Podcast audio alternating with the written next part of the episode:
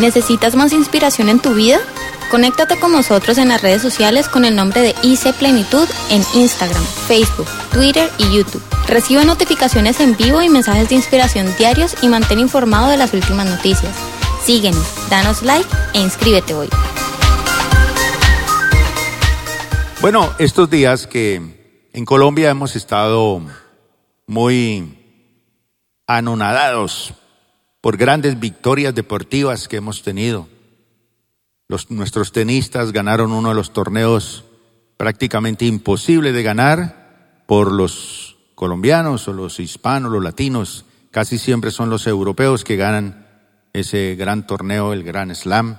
Y nosotros eh, tuvimos el privilegio de tener un muchachito, nuestro Egan, que ganó el Tour de Francia. Así que uno dice, un muchacho tan joven y lograr eso y y está tan joven que puede ganar muchos más, pero eh, cuando uno ve las demostraciones del pueblo hacia un, ganador, a veces cruzan la raya de la idolatría en vez de la admiración y el respeto.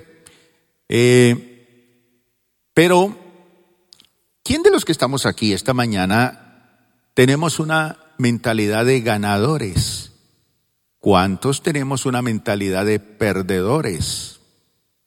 Y cuando uno no conoce al Señor, pues su mente está atrofiada por el pecado, por las experiencias traumáticas del pasado y por cosas de la vida. También por la educación y la formación que ha recibido uno de parte de unos padres o abuelos o bisabuelos que han venido con lastre en su forma de pensar. Entonces así hemos aprendido a encarar la vida como papá y mamá nos enseñaron o como la vida nos ha enseñado.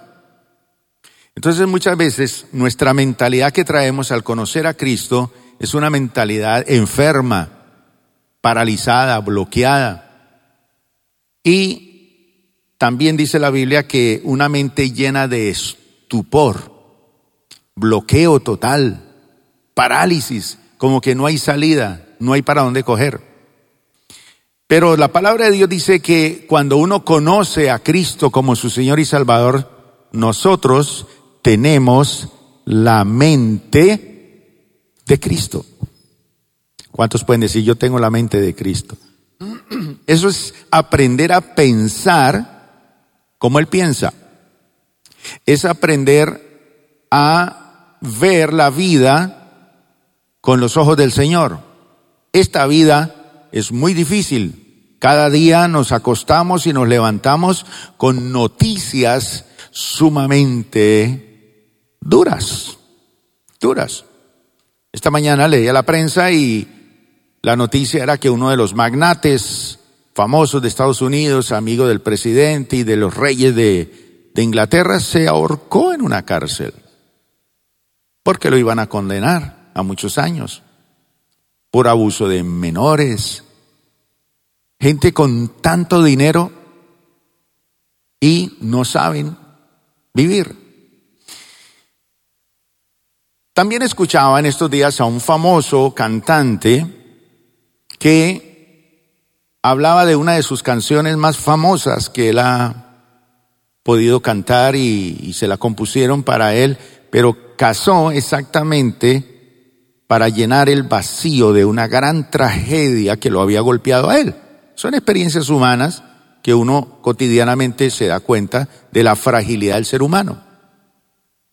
Y él cuenta que esa canción la canta porque casó exactamente con la muerte de su hijo, un muchacho jovencito, muy jovencito, que se le va por un cáncer que adquiere ese muchacho y obviamente él por su vida en la música, en las drogas, en, en, una vida desenfrenada, pues él no tuvo tiempo para atender a su muchacho.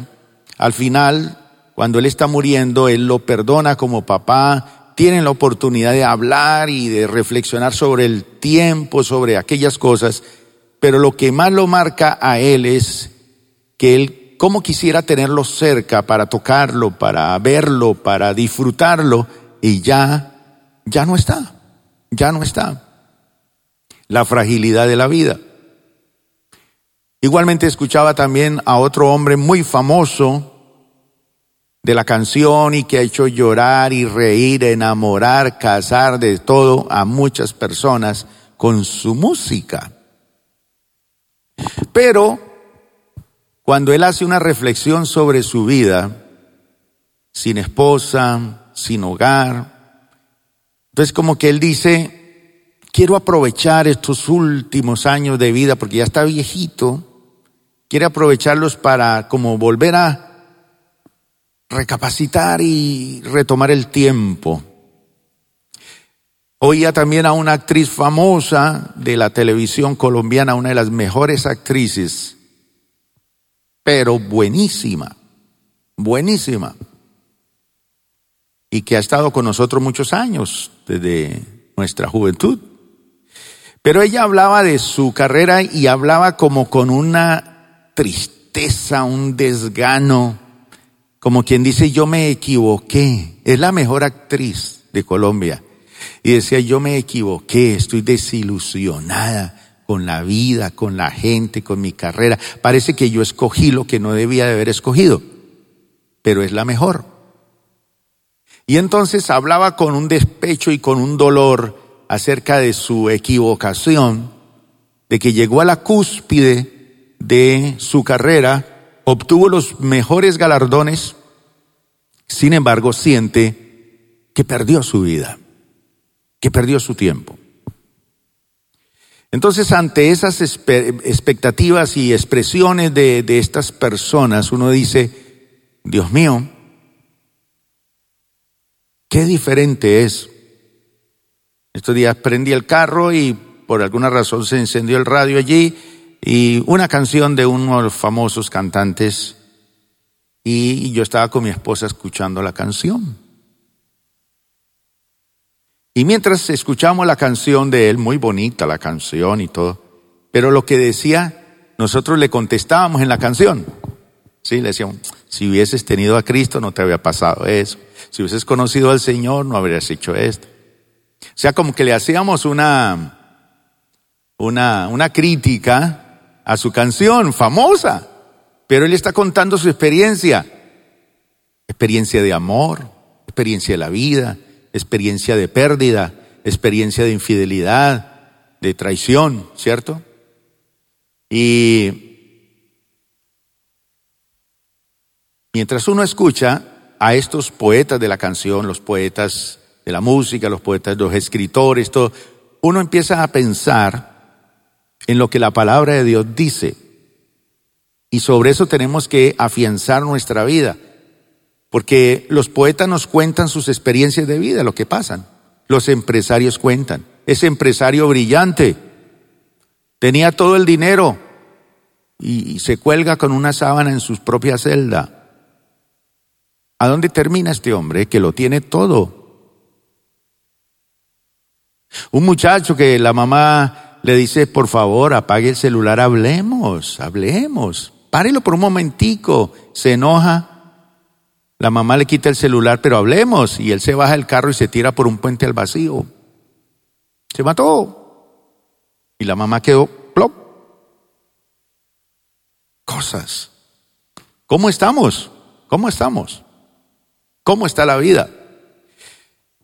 Pero entonces Basado en todas esas experiencias, vino a mi mente dos palabras que tienen que ver con, con experiencias cotidianas de la vida y que están en la Biblia. Una son las batallas de la vida. ¿Quién ha tenido alguna batalla? Por ejemplo, quisiera saber cuántos aquí han tenido una batalla en el amor. Mire, ahí se levantan manos. Sí, podemos componer canciones, Dieguito.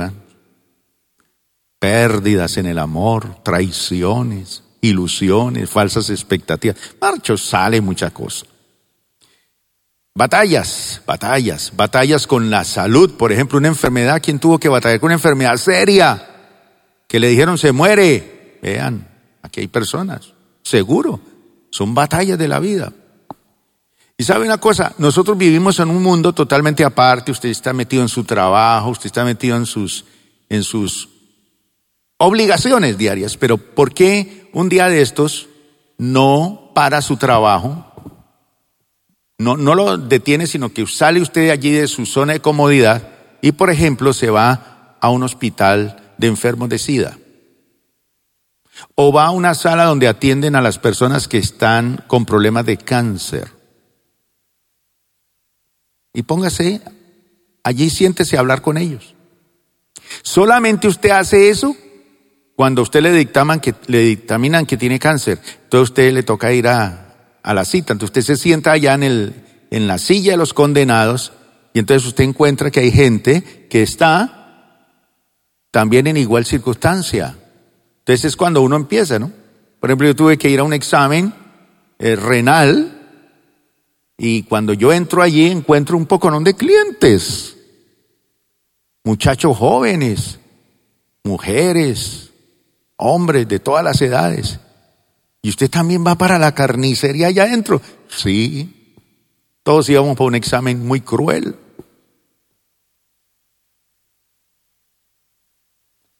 Pero toca hacerlo. Pero ahí es cuando uno habla con este y se da cuenta que este está pero mal. Todo su sistema urinario con cáncer. Entonces uno dice, este se muere en, en menos de un año y ya está muerto y el otro mira para otro lado. Entonces como que uno entra en una conversación con un mundo que uno no le presta atención. Entonces nosotros estamos en nuestra zona de comodidad y nunca nos enteramos de, vaya a un lugar donde están los niños de cáncer, por ejemplo, un hospital, para ir a evangelizar, a hablar de Cristo. Invite a un hermano y vamos allá al hospital, hablemos de Cristo. Llevemos la Biblia y compartimos del Señor y oramos. Dos horitas que esté allí, como para que salga usted de allí oxigenadito para ir a su casa y decir, Señor, gracias por mi esposa, por mi esposo, por mis hijos que están completamente sanos. Pero cuando uno está en ese pabellón de los enfermos, o la cárcel, o no sé, entonces como que surgen detalles que uno nunca había antes pensado en eso. La vida, los problemas cotidianos. Pablo, cuando habla acerca de la vida cristiana, habla de una carrera y de una batalla. Pero quiero comenzar hoy con un pasaje del libro de Hebreos que nos habla de un llamado, porque todos los que estamos aquí tenemos un llamado. Hay algo que usted y yo no podemos eludir nunca, que es la muerte, tarde o temprano. Por ahí ve una propaganda que dice, tarde o temprano te encontrarás conmigo. Y uno dice, ¿y este quién es? Pues es un señor que está vendiendo unos seguros para morir tranquilo y no afectar a la familia, ¿no? Eso es una cosa que uno no la puede evitar. La vida desde que nace ya tiene que enfrentar la vida. La vida tiene todos sus desafíos. Cada persona tiene una locura. Estos días hablábamos con un hermano sobre eso, que él me preguntaba dónde rayaba el fanatismo. Y yo decía, pues, hermano, todo el mundo tiene una locura. Unos tienen una locura por las mujeres, otros por el deporte, otros por el cine, otros por los artistas, otros por el arte, otros por la música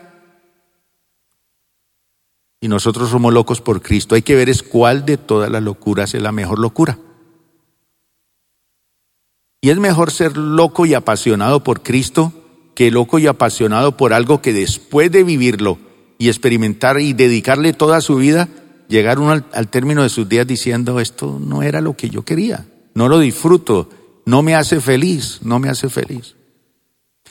Entonces el autor de Hebreos dice así en el capítulo 12, versículo 1 y 2, dice, por tanto, también nosotros estamos rodeados. Él se ve como si estuviera en un circo allá en el teatro ese romano, en el Coliseo romano, rodeados de una multitud tan grande de qué? De testigos.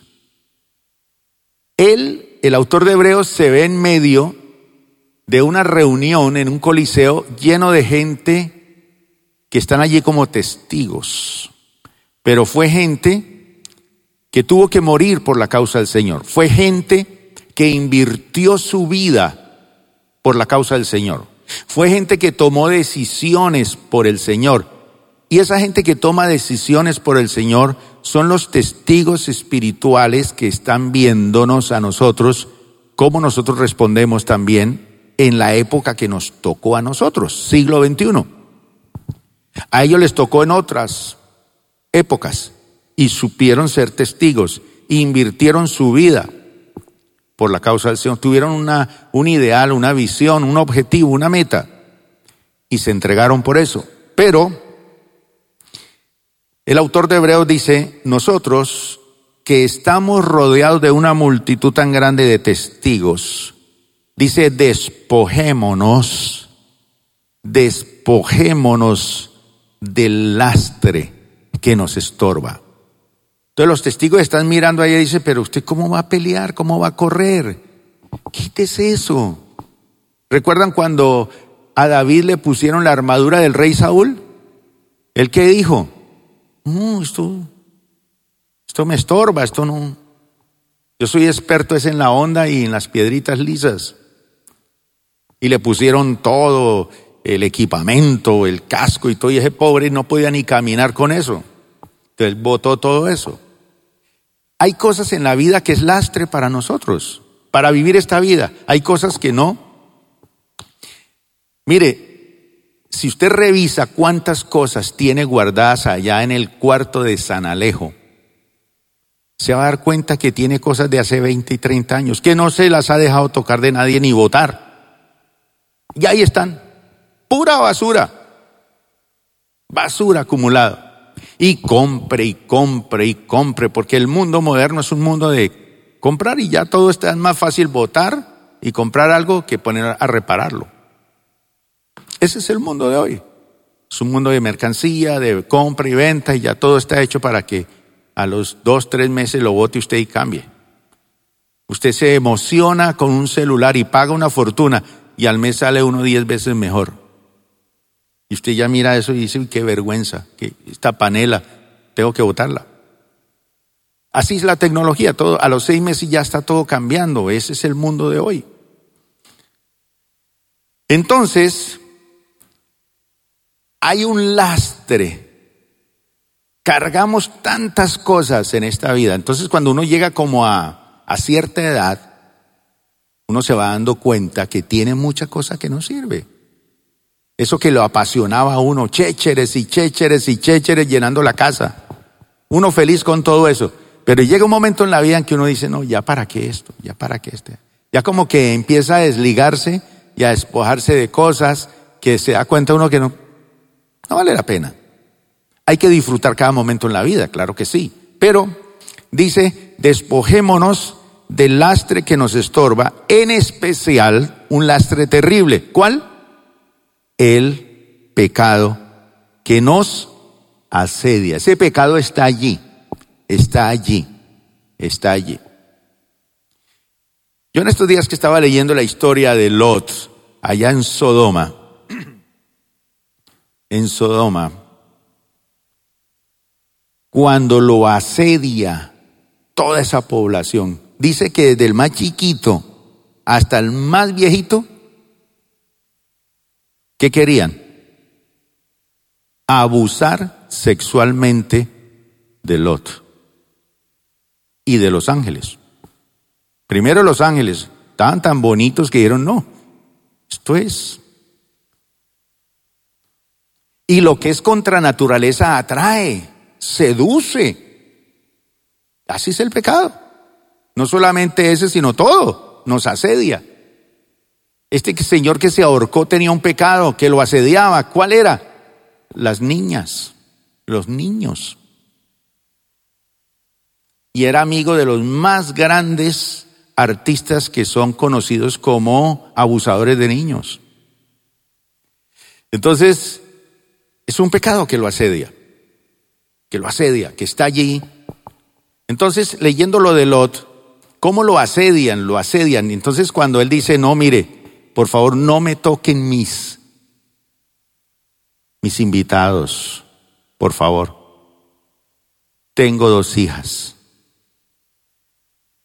Ahí están. No han conocido varón. Hagan lo que quieran con ella. Lo que quieran, pero estos no me los toquen. Y ellos dijeron, ahora te vamos a hacer más mal a ti que a ellos. Y lo sacaron para abusar sexualmente del otro. Es una presión del mundo, es un asedio del mundo que quiere abusarnos sexualmente a todos. Terrible la historia de nuestro Colombia, el maltrato de los niños y el abuso sexual de nuestros niños. Pero la cigüeña cuando vuela, dejando bebés, cuando pasa por Colombia, se asusta tener que soltar de su pico un bebé en Colombia. Ya está, no, aquí no, aquí no, aquí no. En Colombia no. La barbarie. Por eso se está hablando de la cadena perpetua para los violadores de niños. Es terrible. Pero es, es, es la presión, un pecado que asedia asedia. Ya todo lo que es contra naturaleza gusta más. Lo pecaminoso, lo más sucio, lo más terrible, todo. Y cuando hay control sexual del ser humano, pues allí está todo.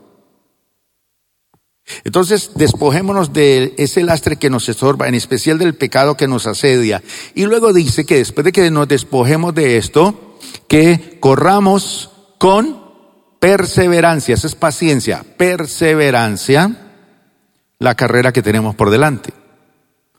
Cuando yo estaba en mis años jovencitos, me gustaba mucho el atletismo y corrí en competencias y gané competencias y tengo medallas de esa época. Y teníamos un buen entrenador. Entonces él nos enseñaba a correr con paciencia, porque hay unos locos que arrancan de una y, y le cogen a uno un kilómetro de ventaja. Y uno dice, no, pues me dejaron tirado. No, tranquilo. Y más adelante ellos están fundidos y usted está completo. Y cuando yo estaba en el puerto de Buenaventura, todos los días salía a trotar. Y yo me le pegaba a un viejito que todos los días salía a correr. Y él era un viejito ahí con un... Era como un nadadito de perro, pero era demoledor. Correr con paciencia. Esa es la vida cristiana. Hay que correrla con perseverancia. Y dice, fijemos la mirada. Levante la mano los que tenemos ojos. ¿A dónde fija usted la mirada? A veces la fijamos en otras cosas. El mundo moderno, ¿dónde fija las miradas? El éxito, la realización financiera, las modas, todo entra por los ojos. La política, estos días estamos ya de campañas políticas en Colombia. Ya sabemos por quién tenemos que votar nosotros, los cristianos. Por ahí hay un leoncito, hay que votar por ese león. Ahí hay campaña política en esta mañana también. Pero la gente, la gente tiene su mirada en cosas. Otros están mirando sus negocios y eso no es malo. En su carrera profesional, eso no es malo. En la salud, no es malo. En hacer deporte. Pero dice que fijemos nuestra mirada en Jesús, el iniciador y perfeccionador de nuestra fe, quien por el gozo que le esperaba, soportó qué? La cruz. Soportó la cruz. Es decir, que el, el, el que quiere ganar esta carrera tiene que soportar ciertas cosas que son una cruz para ellos. Por ejemplo, un deportista en el descanso, en entrenar, en hacer el ejercicio, en hacer la disciplina, en todas estas cosas. Y eso es tres, cuatro años para competir cinco minutos. Eso es lo que la palabra del Señor dice, que Él soportó la cruz. Cada uno de nosotros tenemos que enfrentar nuestra propia cruz y cargarla. Ahora voy a explicarle más lo de la cruz. Venga mi hermano, por favor. La cruz, en los tiempos bíblicos, habían diferentes tipos de cruz. Había uno que era como una X, otra como una T, la otra romana que era con el palito más arriba y el, este atravesado. Eh, había otra que era el madero. Venga mi hermano aquí, en la luz. Entonces vamos a suponer que él es el madero. Entonces, eh, cuando lo clavaban en un madero, levante las manos, únalas, haciendo como si usted fuera un madero. Entonces, lo que hacían era que uno ponía las manos aquí arriba y en el centro lo clavaban al árbol. Y los pies lo clavaban por este lado y lo clavaban por este lado. Entonces quedaba uno ahí atornillado. La cruz de Cristo era la cruz romana, así, exactamente. Y Pablo dice, hablando de su vida, de su perfil de vida, él dice, ¿cómo le, cómo le comento a la iglesia ¿Cuál es mi objetivo, mi meta? ¿Cómo me siento yo pleno y satisfecho? Entonces él dice, con Cristo estoy juntamente crucificado, ya no vivo yo, mas Cristo vive en mí. Y lo que vivo en la carne, lo vivo en la fe del Hijo de Dios, que me amó y se entregó por mí. Eso es lo que dice Pablo. Entonces Pablo dice, con Cristo estoy juntamente crucificado. Ahora, ¿qué es crucificar, ser crucificado? Que sus manos son clavadas con las manos de Jesús. Ahora le pregunto, ¿qué pasaría sin sus manos? Ayer entré a un banco y salía la mamá con un bebé hermosísimo. Tenía, ¿qué? por ahí seis, siete, ocho meses, porque ya lo traían cargadito, y el bebé con unos ojos hermosos. Y entonces se levanta la manito así, me hace así, pero no tenía mano, tenía un ñoquito. Nació sin manito. Y yo, wow, cuando vi eso, lo primero que uno ve cuando, cuando nace su hijo, le busca a ver si tiene todo completo. Este bebé no tenía manito, pero estaba con una sonrisa hermosa, feliz. Pero ya él tiene que cargar una cruz con esa falta esa manito. Levante sus manos. ¿Cuánto puede hacer usted con eso, verdad? Qué bendición, mi hermano. Pero Pablo dice, yo las tengo crucificadas con Cristo. Ahora mire sus piecitos. No veo a ninguno aquí hoy en silla de ruedas ni con muletas. Algunos con bastoncito ya, porque ya uno cuando empieza a traquearle todo hay que apoyarse. Pero todos ustedes tienen sus pies. Quiere decir que terminando este culto, se para y se va a donde quiere. Obvio que la Biblia habla de otros pies para otras personas que dicen que aunque tenga pies, ya no puede ir donde se le da la gana. En una ocasión Jesús habló de Pedro. Le dice Pedro, cuando tú eras joven, te vestías, te ceñías, te vestías bien, te peinabas e ibas donde querías. Mas cuando seas viejo, te ceñirá otro y te llevará donde tú no quieras ir. Y eso es lo que pasa cuando uno está viejito. Ya cuando uno está viejito ya no, uno no va donde quiere donde los hijos lo llevan. Te lo llevan al restaurante que ellos quieren. Lo llevan al, al sitio turístico que ellos quieren. Ya usted no escoge nada. Y entonces le dice, no, camine con nosotros, pero es que yo no quiero ir. No, se va con nosotros. Y el viejito le toca montarse ahí el carro. Lo ciñe otro. Eso es perder, en cierto sentido, la autonomía. Y obviamente no lo pueden dejar solo porque de pronto se cae o de pronto no se toma la medicina o de pronto ya una persona anciana necesita los cuidados de alguien. Pablo dice, con Cristo estoy crucificado y ya no vivo yo, mas Cristo vive en mí. Y lo que vivo ahora en la carne, lo vivo en la fe. ¿Y qué es vivir en la carne? ¿Hay alguno aquí que venga de otro planeta, que no es humano? Levante la mano los hombres aquí, todos los hombres que están aquí. Pregunto, ¿a quién de ustedes no le gustan las mujeres? No, yo soy santo y cuando pasa yo me quedo quieto. Carne. ¿Quién de ustedes va a ir a almorzar ahora? Levante la mano.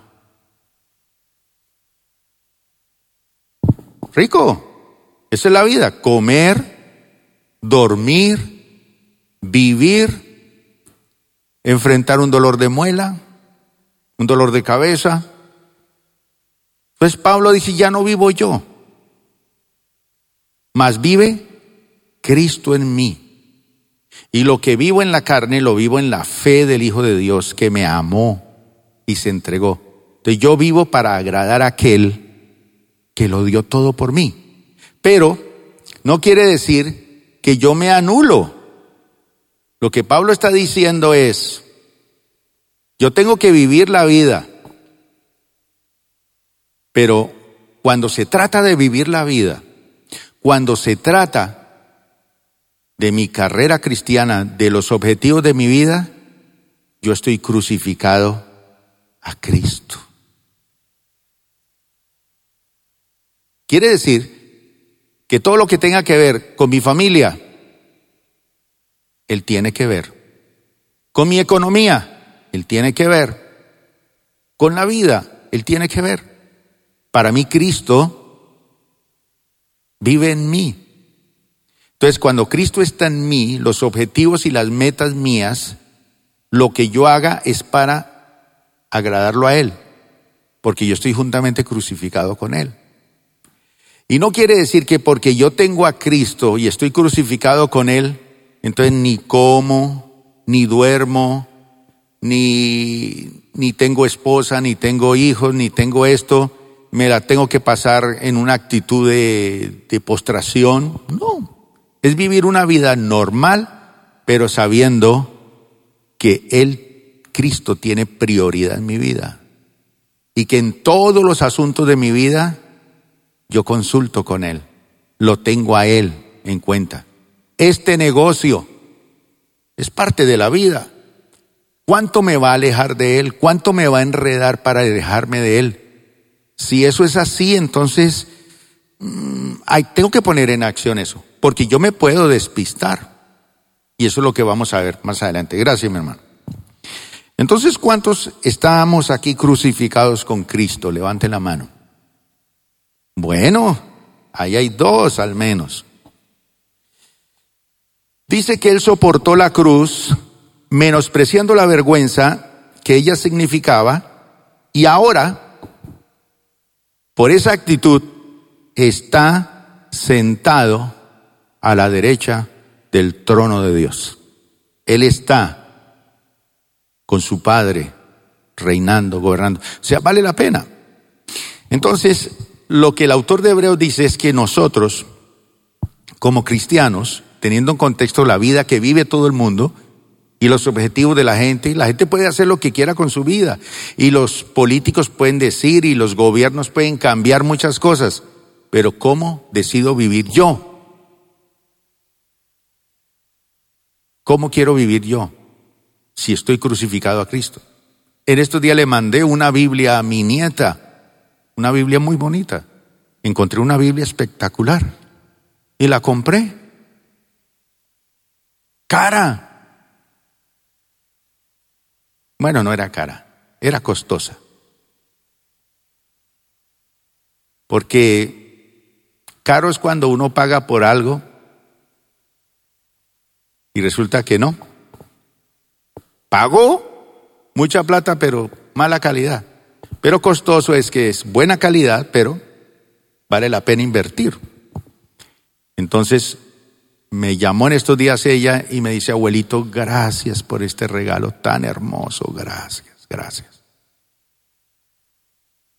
Una niña de cinco años valorando un libro que es la palabra de Dios. Mi objetivo es ese, que él conozca al Señor. Veo una madre aquí con su bebé y yo digo, ¿cuáles serán los objetivos de esa madre para ese hijo?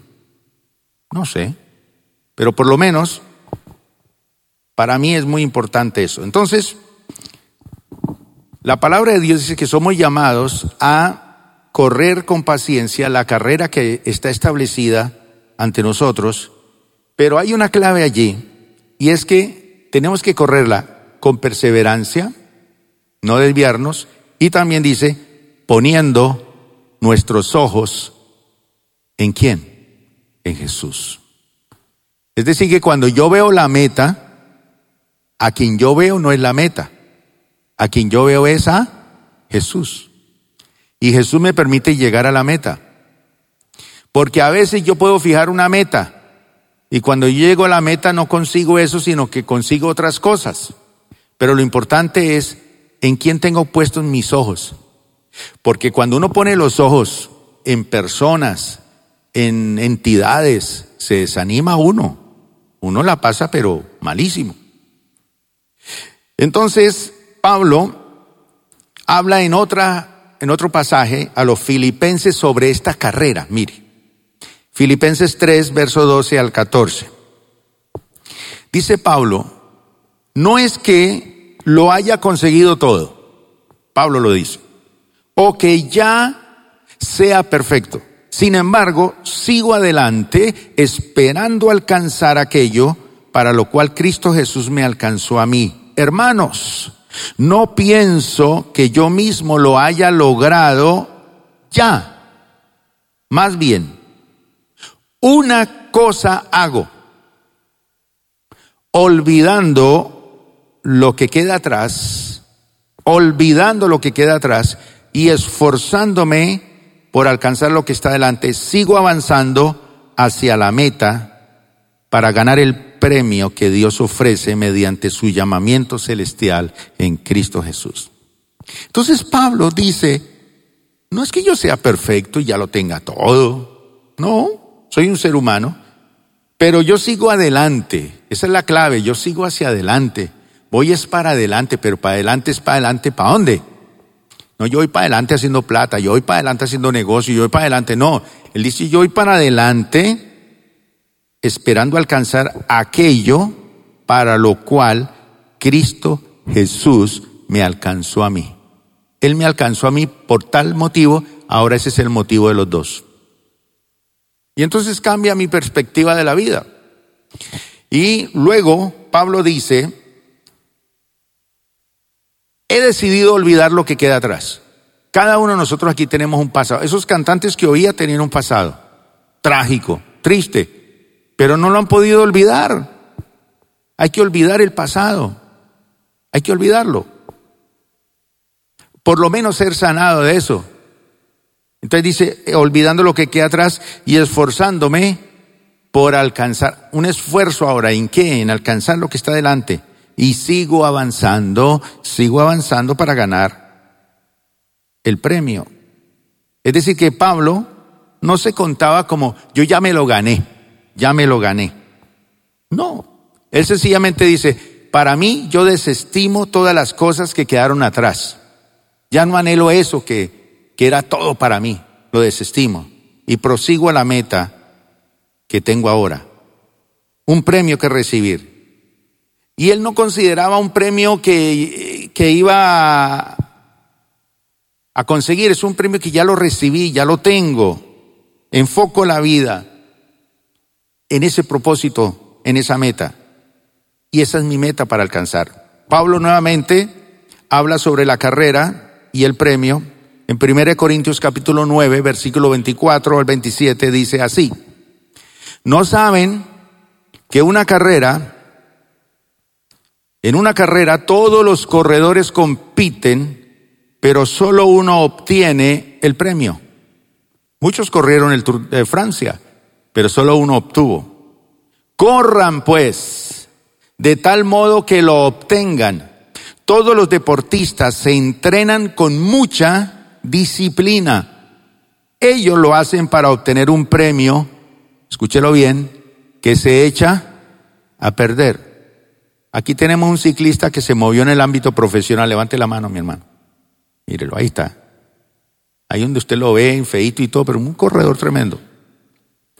Tremendo corredor. Corrió con los mejores corredores de Colombia. Y él me decía, pastor, cuando yo corría era por un jabón, o una crema dental, o una camiseta, no más. Hoy en día sí vale la pena competir, ¿cierto? Se ganan fortunas. Pero, por ejemplo, ahorita este Paquiao se ganó en esa peleita lo que Egan se ganó en el Tour de Francia, él en esa pelea ahí de 30 minuticos se ganó, creo que 20 o 30 veces que lo que se ganó Egan. Más o menos, así está la proporción de, de lo que se gana hoy en día. Pero hay trofeos que uno se gana en la vida que se echan aquí a perder. Estos días abrí una bodega allí, encontré unos premios de la iglesia cuando jugábamos fútbol, ahí los tenemos, ganadores. Nosotros, en cambio, dice Pablo, por un premio que dura para siempre. Qué lindo eso. Así que yo no corro como quien no tiene meta. Estos cantantes no tienen meta. No lucho como quien da golpes al aire. Más bien, golpeo mi cuerpo. ¿Qué es golpearse el cuerpo? Es tomar decisiones. Es disciplina. Es centrarme en lo importante. No darle el gusto a todo lo que me tiene que, los ojos y todo, ¿no? Pablo está diciendo, golpeo mi cuerpo y lo domino, mis pasiones, no sea que después de haber predicado a otros, yo mismo quede descalificado. Otra versión dice, yo quede eliminado. Y mi hermano querido, también he escuchado testimonios de hombres cristianos famosos que quedaron descalificados. Terminaron en una vida terrible y uno tiene que orar por esas personas que tuvieron su ministerio, que fueron, pero algo pasó en ellos. Entonces Pablo corría la carrera buscando una corona incorruptible y Pablo da instrucciones a su hijo Timoteo acerca de esta carrera. Primera de Timoteo capítulo 6, versículo 12 le dice Pablo a su hijo Timoteo, su hijo espiritual, le dice, pelea la buena batalla de la fe. Entonces como que la competencia se convierte ahora en una batalla. La carrera ahora es una batalla y como que la batalla se vuelve una guerra. Es como una perspectiva de la vida. Pelea la buena batalla y es una buena batalla. Y es la batalla de la fe. Hay que pelearla. Sí, muchos le dicen no lo puede hacer, no lo puede conseguir. Pero sí, con el Señor todo es posible. Haz tuya. ¿Qué? La vida eterna. Haz tuya. Es tuya, pero hazla tuya. Porque es como si yo tengo esto, pero esto no es mío. Y vivo como si esto no es mío. La vida eterna, hazla tuya, a la que fuiste llamado y por la cual hiciste aquella admirable declaración de fe delante de muchos testigos. Eso quiere decir que Timoteo en algún momento se paró frente a un grupo de testigos en la iglesia y dijo, aquí, delante de ustedes, hago mi declaración de fe. A partir de hoy voy a vivir para la vida eterna y voy a ser para el Señor y voy a vivir para mi Señor. Eso es una declaración pública. Y le dice Pablo, pelea la buena batalla de la fe. Pero vale la pena pelear por algo que vale la pena. Gálatas capítulo 5, versículos 7 al 10. Pablo cuando le escribe a los Gálatas les dice, ojo, ustedes están corriendo bien, están bien, pero algo pasó aquí. Algo pasa aquí. Y dice Pablo, ustedes estaban corriendo bien. Gálatas 5, 7 al 10. Ustedes estaban corriendo bien, bien, bien. ¿Quién? ¿Quién los estorbó para que dejaran de obedecer a la verdad? Eso quiere decir que hay alguien también que nos quiere apartar de la verdad. Sí, señores. Tal instigación no puede venir de Dios, quien es el que los ha llamado. Nunca uno puede decir, uy, el Señor me está llamando a alejarme de Él. No, no, no puede ser. Un poco de levadura fermenta toda la masa. Esos son los lastres que dice Hebreos, los pesos son pequeñas porciones de levadura, como que empezamos a negociar las cosas, ¿no? Ah, pues sí, tampoco es para tanto, echémosle levadura. Y entonces dice, un poco de levadura fermenta toda la masa. Entonces se ve crecimiento y prosperidad, pero es un pan bofo. No hay nada. Habla de que tiene, pero no tiene nada. En estos días leía en la prensa acerca de los ricos pobres que hay en las ciudades. Ricos pobres. Viven en estrato 5, 6 y no tienen cómo pagar ni los impuestos de la casa, ni los servicios, pero se dan el lujo de vida y se comen a cuento a más de uno. Pero son pobres que viven en estratos 5 y 6. Pobres. Entonces, un poco de levadura fermenta toda la masa. Cuidado, ¿quién les estorbó? ¿Hay alguien que quiere tirar esa levadura para dilatar. Yo por mi parte, dice Pablo, confío en el Señor que ustedes no pensarán de otra manera. El que los está perturbando será castigado, sea quien sea. No se deje afectar. Usted está corriendo bien. Entonces cuando uno está corriendo bien como que aparecen obstáculos. Entonces Pablo tiene que decir sobre los obstáculos lo siguiente. Segunda de Timoteo capítulo 2 versículo 3 al 5. Le dice Pablo a Timoteo, comparte Timoteo nuestros sufrimientos, haz los tuyos también. El hombre de Dios debe ser sufrido. Si alguien le dice, no, yo no he tenido problemas en la vida, quiero casarme contigo, asústese. Yo he sido un hombre exitoso toda la vida, no he tenido problemas. Quiero hacer un negocio contigo, asociémonos. Asústese. Aquí qué dice? Comparte nuestros sufrimientos. El hombre de Dios debe ser sufrido. Sufrido en los negocios, sufrido en el hogar. Hay que construir hogar, hay que sufrir. Sufrido en las finanzas, sufrido en la salud, sufrido en la fe, sufrido en todo. Hay que, hay que sacar espuela. Porque hay que crecer en la fe. Es una batalla. Entonces le dice, comparte nuestro sufrimiento como buen soldado de Cristo Jesús. Y sigue diciendo Pablo, ninguno, ningún soldado que quiera agradar a su superior se enreda en cuestiones civiles. Imagínese usted viendo un, un soldadito por ahí vendiendo chuzos o arepas. Eso no rima. O teniendo una ferretería. No, Asimismo, el atleta no recibe la corona de vencedor, sino compite según el reglamento. Ninguno que ha sido, ha decidido pelear la batalla, se enreda en las cosas. Es fácil enredarse. No se enrede. Mire, estos hombres famosos se han enredado y terminan su vida tristes, tristes. Entonces, concluyamos. Un buen soldado corre la carrera con paciencia tiene sus ojos puestos en la meta que es Cristo Jesús. No corre con incertidumbre ni golpea al aire. Yo no sé cuántos de ustedes viven por el norte, pero siempre que voy allá al centro comercial de Chipichape, pasa uno por debajo del puentecito y voltea ahí para ir hacia allá. En ese, en esa esquinita, hay un loquito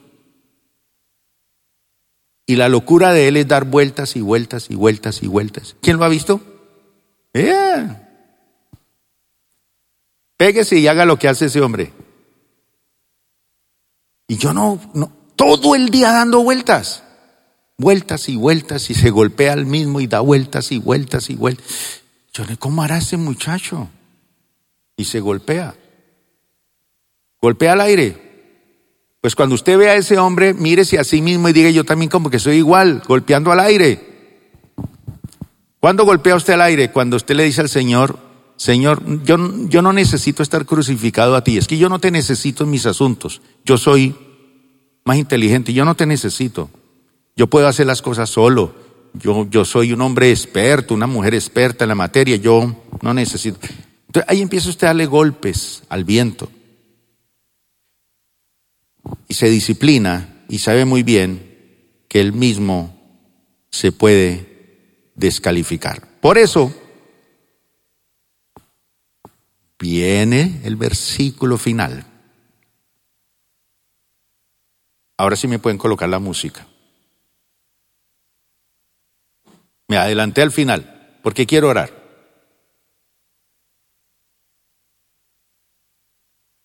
Segunda de Corintios, capítulo 13, versículo 5.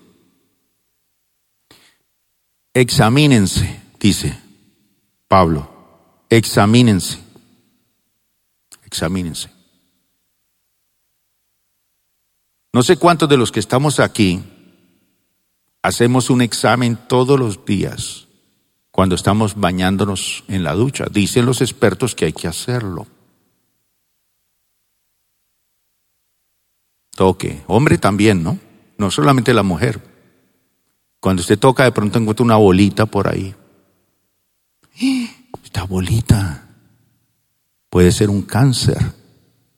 Y si no le para atención, se muere. Y lo malo no es que se muera. Lo malo es que usted podía haber vivido 10 o 20 años sirviendo más y se tumba de tiempo. Un diabético tiene que examinarse qué todos los días. Los deditos de los pies. Pues ahí está el diablo metiéndose. Por eso por ahí más de uno está con la pierna mocha. Sí. ¿Qué dice el Señor aquí? Examínense para ver si están en la fe. Hay gente que se examina, es ver cómo están mis cuentas bancarias, estoy en rojo. Voy a examinar a ver cuántos amigos tengo. Voy a examinar qué a qué vacaciones voy a ir este año, a qué país voy a conocer. Examinan muchas cosas. Pero Pablo dice, examínense para ver si están en la fe. Porque esta carrera requiere fe, esta vida requiere fe. Y el Señor nos recompensa y nos bendice. No se desanime, mi hermano, el Señor está con usted. Examínense para ver si están en la fe. Pruébense a sí mismos pruébense. Uno se prueba y dice, no, estoy bien, estoy bien. ¿Hay alguno aquí que hoy se levantó y como que ya no ve bien como veía ayer? Dice, uy, no estoy viendo bien. Tengo que ir a que me examinen. ¿Quién amaneció con un dolor que no tenía? ¿Quién amaneció con una cana nueva? Otro día me estaba peinando y, uy, este techo ya se está poniendo blanco. Hay ceniza en el tejado, pero hay fuego en las canteras, mi hermano. Entonces, eh,